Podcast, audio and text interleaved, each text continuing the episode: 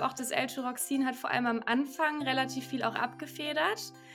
Mm, ich weiß nicht, also im Verlauf wurde es dann immer schlechter, würde ich auch sagen. Also ich war, als ich dann so auf die 20, Mitte 20 zuging, da wurde dann auch die Dosis immer höher. Und heute weiß ich so ein bisschen, dass eine sehr, sehr hohe L-Tyroxin-Dosis eben auch zu einem T4-Stau führen kann und den Stoffwechsel wiederum ziemlich blockieren kann. Und ich glaube, das war dann bei mir auch irgendwann der Fall.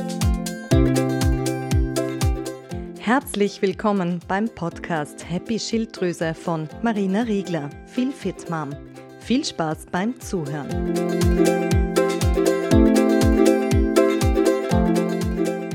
Lass mich raten, dir wurde gesagt, dass du Hashimoto für immer haben wirst und dass du nichts anderes machen kannst, als nur Medikamente einzunehmen. Dann bist du heute in der heutigen Podcast-Folge ganz, ganz richtig, denn heute habe ich eine einen ganz besonderen Gast da, und zwar die liebe Nicole, und sie hat eine ganz inspirierende Geschichte für uns, die uns einfach Hoffnung geben kann und dir hoffentlich ganz viel Kraft und Hoffnung auch schenkt, dass Hashimoto auch aus ganzheitlicher Sicht betrachtet auch anders behandelt werden kann und man auch anders damit umgehen kann und sich sehr, sehr gut mit ganz, ganz vielen Dingen unterstützen kann. Und dass es möglich ist, dass die Schilddrüse sich erholt und regeneriert und die Schilddrüsenhormone zum Beispiel selber wieder mehr produzieren kann. Aber auch, dass zum Beispiel der Autoimmunprozess einfach runtergefahren werden kann. Und deshalb freue ich mich heute ganz besonders, dass die liebe Nicole heute hier bei mir zu Gast ist und uns von ihrer Geschichte als Hashimoto-Betroffene teilhaben lasst. Und liebe Nicole, magst du dich einmal ganz kurz vorstellen? Ja, vielen Dank, Marina, für die liebe Einleitung. Ich freue mich sehr, hier zu sein. Das ist tatsächlich mein erster Podcast, wo ich zu Gast bin. Also super cool. Ja, äh, mein Name ist Nicole, ich bin 32 und bin Biotechnologin, mache aber mittlerweile äh, andere Dinge als das, also habe mich beruflich umorientiert und habe mit 14 Jahren die Diagnose Hashimoto bekommen. Das war damals sehr, das ging relativ schnell. Vorher war ich immer sehr fit und sehr gut in der Schule und alles eigentlich super toll. Und dann hatte ich mit meiner damaligen besten Freundin so einen kleinen Streit. Und kurz danach ähm, ging es mir wirklich immer, immer schlechter. So die typischen Unterfunktionssymptome sind da aufgetreten, Konzentrationsstörungen. Mir war immer kalt. Ich saß im Sommer mit einer Jacke und teilweise Schal im Klassenzimmer, dass mich sogar Lehrer angesprochen haben, was los ist. Und ich habe Gewicht zugenommen. Und meine Mutter hat dann relativ schnell reagiert und mich zum, zur Hausärztin mitgenommen. Und die hat zum Glück ziemlich schnell die Diagnose dann auch gestellt mit einem Bluttest. Und dann stand fest, ich habe Hashimoto. Und genau, da, ähm, das, da, das war dann quasi der Anfang meiner Reise. Und ja, dann habe ich aber erstmal viele, viele Jahre so ganz normal verbracht, habe die Tabletten genommen. Mir wurde halt gesagt, äh, nimm deine Tabletten, man kann sonst nicht viel dagegen machen. Ähm, und halt auch teilweise so typische Floskeln, die Schilddrüse muss sich von alleine zerstören und danach nimmt man dann einfach ein Leben lang Tabletten und hat sonst keine Probleme mehr. Genau, und dann habe ich aber erstmal ganz normal weitergelebt, in Anführungsstrichen, einfach nur die Tabletten genommen, habe mein Abi zu Ende gemacht, habe angefangen zu studieren. Das war alles immer relativ schwierig, natürlich wegen Konzentrationsschwierigkeiten und so. Also die Tabletten haben da wirklich ähm, ein bisschen geholfen, aber nicht, nicht wirklich äh, so, dass es mir gut ging. Ähm, ich hatte Phasen, wo es mir ein bisschen besser ging, aber eigentlich so richtig gut ging es mir nie. Und ja, das ist so schon mal so eine kleine Vorstellung, wie, wie das Ganze mit mir auch mit Hashimoto angefangen hat. Mhm. Du hast ja sehr, sehr früh die Diagnose quasi gestellt bekommen. Und weißt du, ob es bei dir in der Familie liegt? Ja, also tatsächlich hatte meine Mutter auch schon Schilddrüsenprobleme. Die hat nach der Schwangerschaft Morbus Basedow bekommen. Ähm, aber wenn ich mich richtig erinnere, nach der zweiten Schwangerschaft war das dann von alleine auch wieder weg. Und mein Vater hat auch was mit der Schilddrüse. Und ja, bei meinen äh, Großeltern oder so weiß ich es nicht, aber bei meinen Eltern sehe ich es auf jeden Fall. Also das ist definitiv mhm. auch was Genetisches.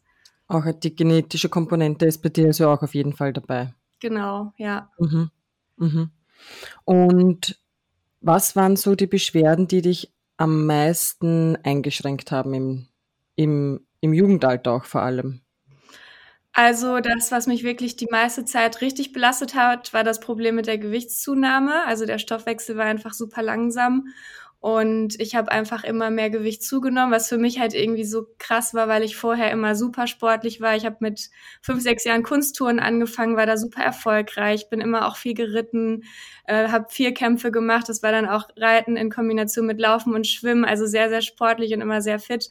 Und dann ähm, mit dieser Diagnose war es wirklich so, dass ich ja, von jetzt auf gleich der Stoffwechsel einfach so ein bisschen eingeknickt ist und ich an Gewicht zugenommen habe und nicht mehr auf einmal dieses fitte sportliche Mädchen war, sondern dann auf einmal irgendwie halt unschöne Stellen am Körper entdeckt habe und dass es mir einfach auch generell das war so das Zweite, was mich sehr gestört hat, dass ich einfach ständig super müde war. Also ich habe mich teilweise versteckt, um zu schlafen, weil mir das so unangenehm war. Ähm, und habe wirklich teilweise zwei, drei Stunden am Stück mittags geschlafen oder irgendwie nach der Schule, obwohl ich nachts eigentlich genug geschlafen habe und ich war einfach immer müde, immer wie so ein bisschen betäubt, würde ich sagen. Genau. Und ansonsten halt auch Brain Fog, Konzentrationsschwäche. Das war auch immer mal wieder ziemlich krass. Das waren so die Hauptsymptome. Die dich jetzt auch als Jugendliche auch sehr belastet haben und wirklich ähm, eingeschränkt haben, quasi auch in deinem Leben. Total. Oder in deinem Alltag. Total. Also ich habe mich ganz gut arrangiert. Ich glaube auch, das L-Tyroxin hat vor allem am Anfang relativ viel auch abgefedert.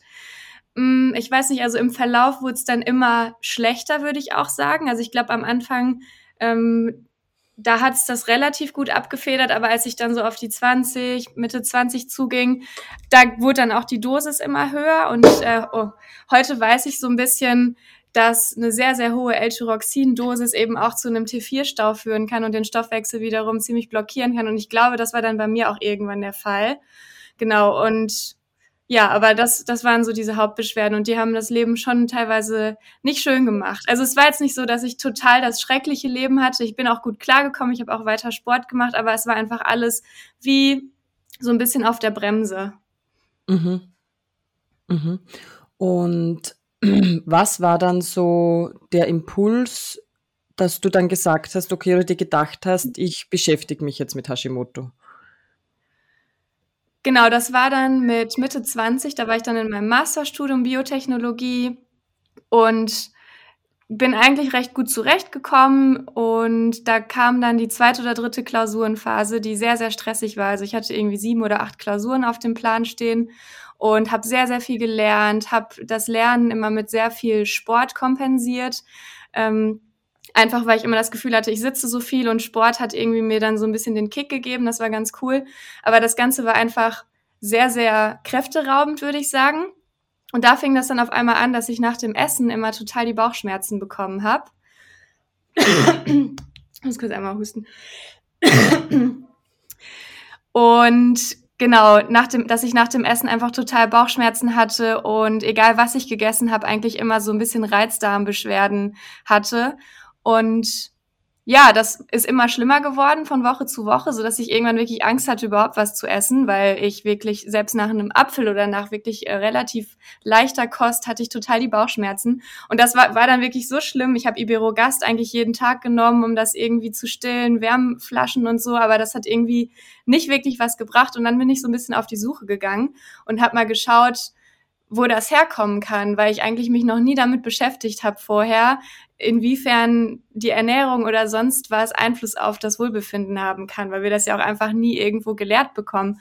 Und da habe ich dann recherchiert und bin drauf gekommen, dass Gluten gerade bei Hashimoto häufig einfach ein absolutes No-Go ist, weil viele Hashimoto-Betroffene da sehr sensibel drauf reagieren und dass das die Symptome einfach sehr stark nochmal verschärfen kann.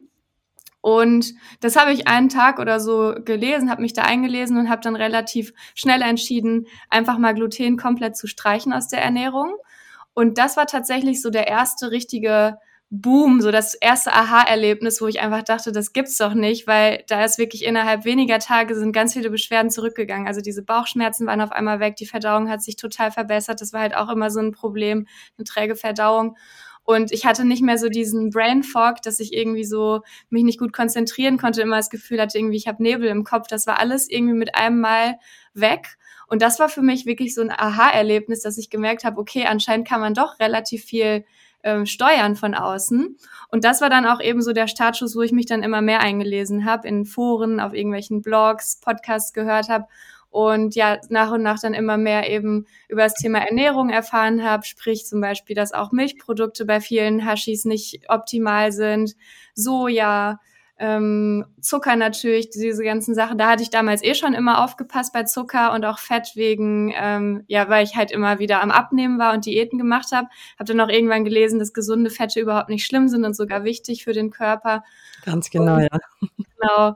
Und das war dann, das war dann so ein Prozess, wo ich mich viel eingelesen habe und wo ich dann auch angefangen habe, nach einem guten Arzt zu suchen. Da hatte ich das Glück, direkt einen hier in Aachen zu finden, der mittlerweile leider in Rente ist. Der war da wirklich so in seinen letzten Jahren tätig. Und der hat mir dann sehr, sehr viel geholfen. Der hat auch viel mit Bioresonanz gemacht. Das ist ja heute ziemlich umstritten. Das ist ja wissenschaftlich nicht richtig erklärbar, was da passiert. Aber das hat tatsächlich sehr viel mit mir gemacht. Und der hat auch eben mit Supplements gearbeitet. Und ich weiß es gar nicht mehr so genau, weil ich zu der Zeit halt einfach noch nicht so tief in der Materie war. Ich habe mir das einfach alles geben lassen, die Pläne und so. Und das war schon mal wirklich wieder auch so ein großer ähm, Schritt, wo vieles besser geworden ist.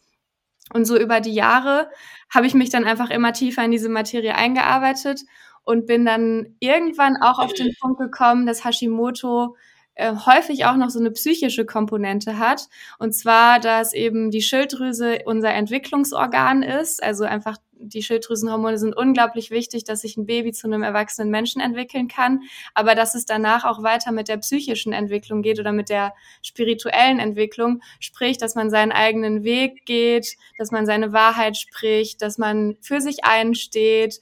Und da habe ich dann auch gemerkt, okay, das sind alles Dinge, die ich bisher überhaupt nicht so lebe und habe dann mal reflektiert und einfach gemerkt, dass ich immer sehr versuche, anderen zu gefallen, dass ich sehr ähm, auf die Meinung von anderen auch Acht gebe und versuche ihnen alles recht zu machen. Konfliktscheu war ich sehr, bin ich bis heute so ein bisschen, da arbeite ich dran, weil ich mittlerweile einfach weiß, was Sache ist. Und zu der Zeit habe ich dann auch gemerkt, dass alles, was ich vorher gemacht habe mit dem Studium und dann war ich auch äh, mittlerweile schon am Promovieren in der Uniklinik bei einer Fettstoffwechselforschung, was alles schon interessant war.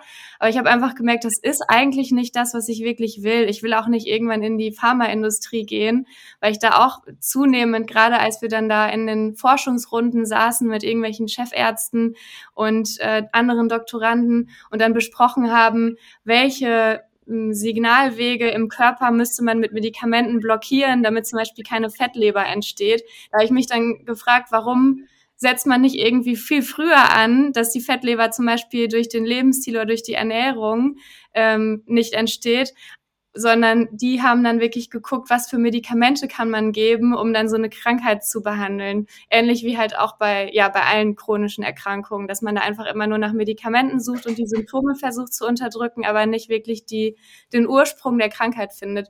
Genau, und so habe ich dann zunehmend gemerkt, ich bin eigentlich nicht wirklich auf dem Weg, der mir liegt, wo ich merke, so ja, das ist genau das, was ich machen möchte.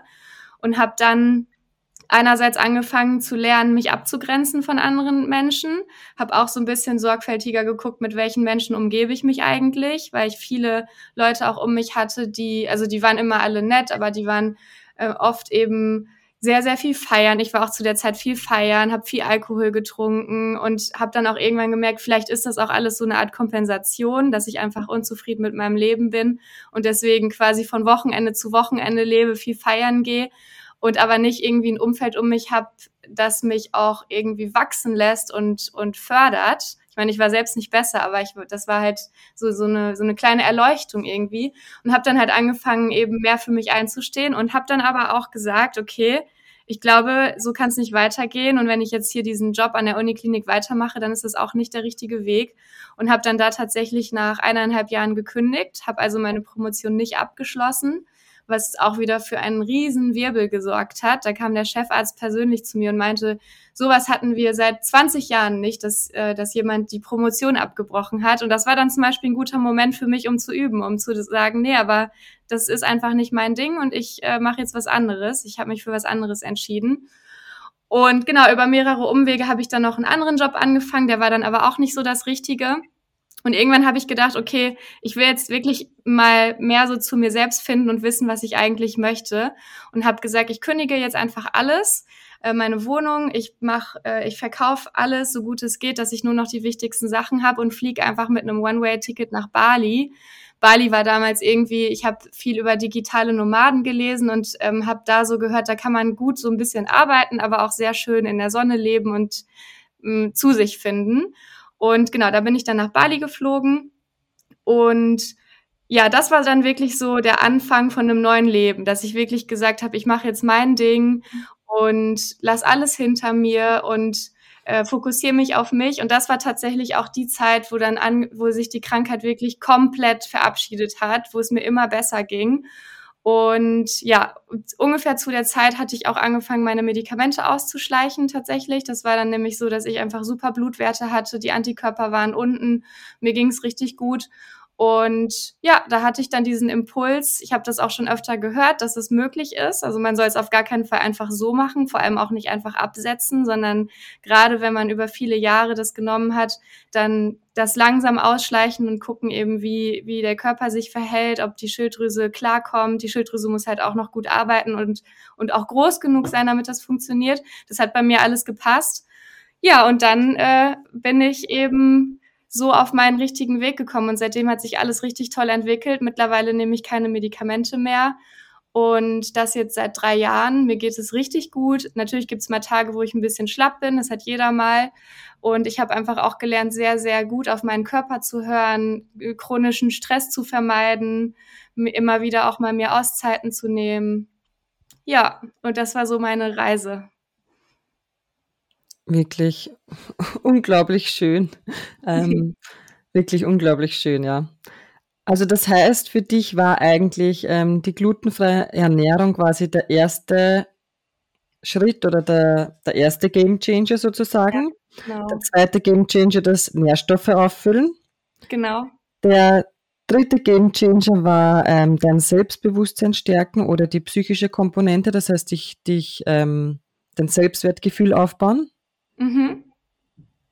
Und noch ein bisschen Ernährung, ne? So ein bisschen noch mehr, also Milchprodukte habe ich dann auch weggelassen, also die Ernährung auch noch generell mehr feingeschliffen. Noch mehr feingeschliffen, genau.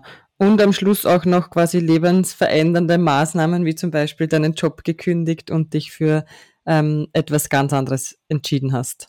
Genau, genau. Ich habe dann da nämlich auch in Bali äh, eine ganz, ganz tolle Firma gefunden, wo ich als Freelancer gearbeitet habe. Die sitzen in Berlin und die haben mich dann nach einem Monat gefragt, ob ich Vollzeit einsteigen möchte. Das war natürlich mega cool, weil das war ein junges Start-up mit richtig tollen jungen Leuten und da habe ich so gemerkt, okay, das ist genau das, wo ich jeden Tag richtig Spaß dran habe. Ich habe da ganz viele Überstunden gemacht. Ich habe teilweise nachts gearbeitet, als ich nicht schlafen konnte und hatte da richtig Spaß dran. Und da bin ich auch bis heute.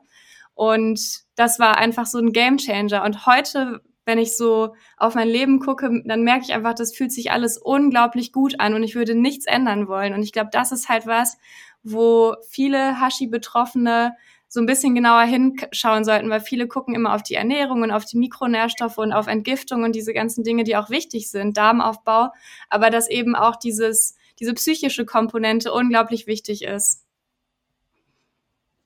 Genau, dass du also quasi lernst, für dich selber einstehen und äh, deine Meinung zu sagen, ähm, vielleicht auch ein bisschen in Konflikte zu gehen. Das, all das, was du da so beschrieben hast, ähm, ist auch meine Erfahrung, was ich mit den betroffenen Mamas mit Hashimoto mache, dass, da, dass das wirklich ein großes, großes Thema ist, da, ähm, was da in der Schilddrüse sitzt, dieses Selbstwertgefühl, ähm, dieses eben zu sich stehen, seine Meinung sagen, ja, und wir passen uns dann oft an, oder ich kenne es auch von mir, ich bin sehr konfliktscheu auch, oder ich meide es auch lieber, ich bin auch lieber angepasst und alles ist schön und in Harmonie, ich bin sehr harmoniebedürftig. Ja. Ist aber halt sehr schwierig, auch mit den Kindern zum Beispiel, weil die streiten halt ständig oder gefühlt ständig.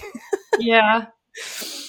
ja, aber wunder, wunderschön, dass du das halt auch äh, alles so umsetzen hast können für dich und da dein Leben auch neu gestalten, gestaltet hast einfach, ja.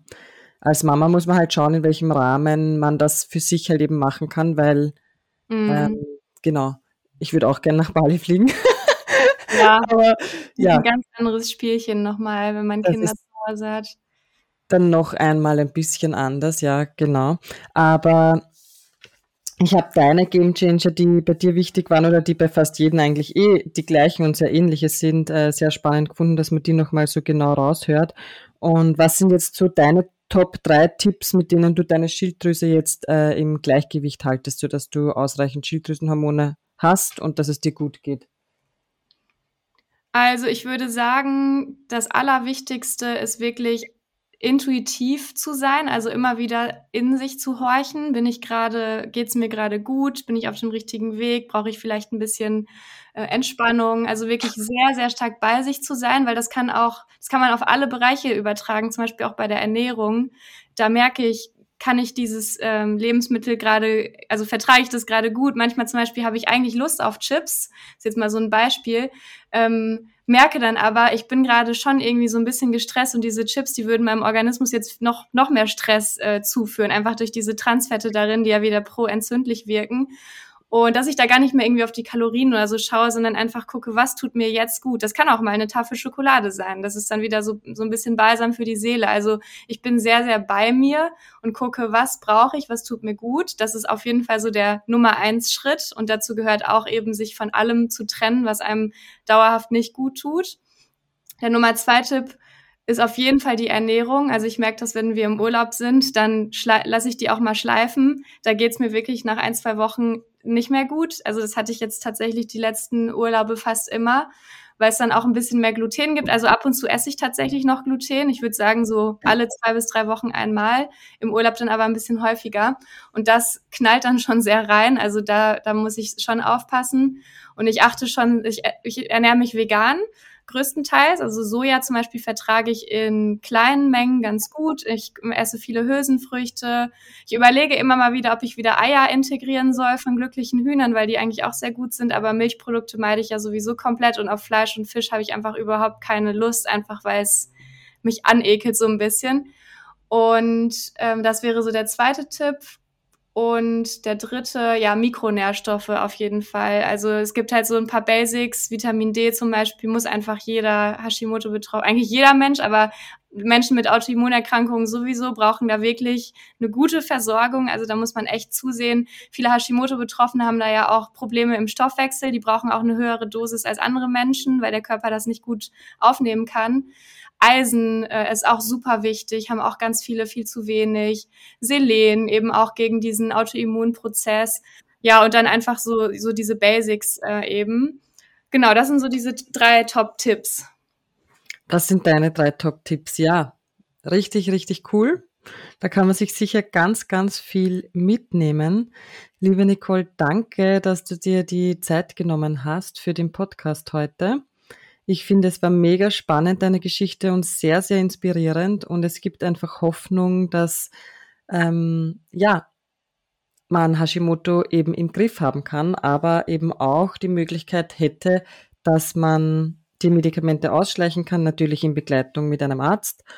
Und ähm, ja, es einem dann halt auch damit richtig gut gehen kann.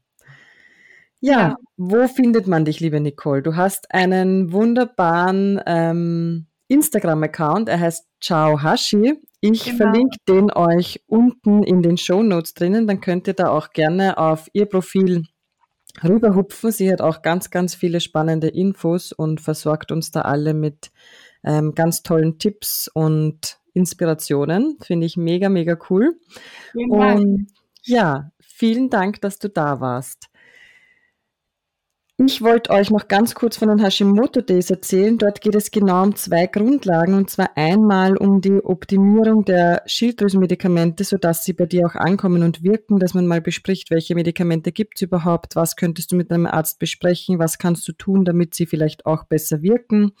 Und auch die zweite Grundlage, die Optimierung deiner Mikronährstoffe, wie du quasi gezielt und schwarz auf weiß mit deinen Blutwerten dir ein Mikronährstoffpaket zusammenstellen kannst äh, wie das alles funktioniert, lernst du bei mir in den Hashimoto Days, die immer wieder stattfinden. Wenn du da dabei sein möchtest, dann schreib mich ganz gerne an. Ich freue mich über jede Betroffene, der ich Infos geben kann und der ich weiterhelfen kann, weil das sind wirklich zwei, die zwei wichtigsten Grundlagen, damit man mal die ersten Schritte einfach gehen kann in Richtung Besserung. Ja, ich verlinke euch auch dazu alles in den Show Notes. Liebe Nicole, vielen, vielen Dank für deine ja, Zeit. Danke dir für die Einladung. Es hat sehr viel Spaß gemacht. Ich wünsche dir einen wunder wunderschönen Tag und vielleicht machen wir ja wieder mal eine gemeinsame Folge zu einem bestimmten Thema. Ja, super gerne. Danke. Wünsche ich dir auch einen schönen Tag. Ciao.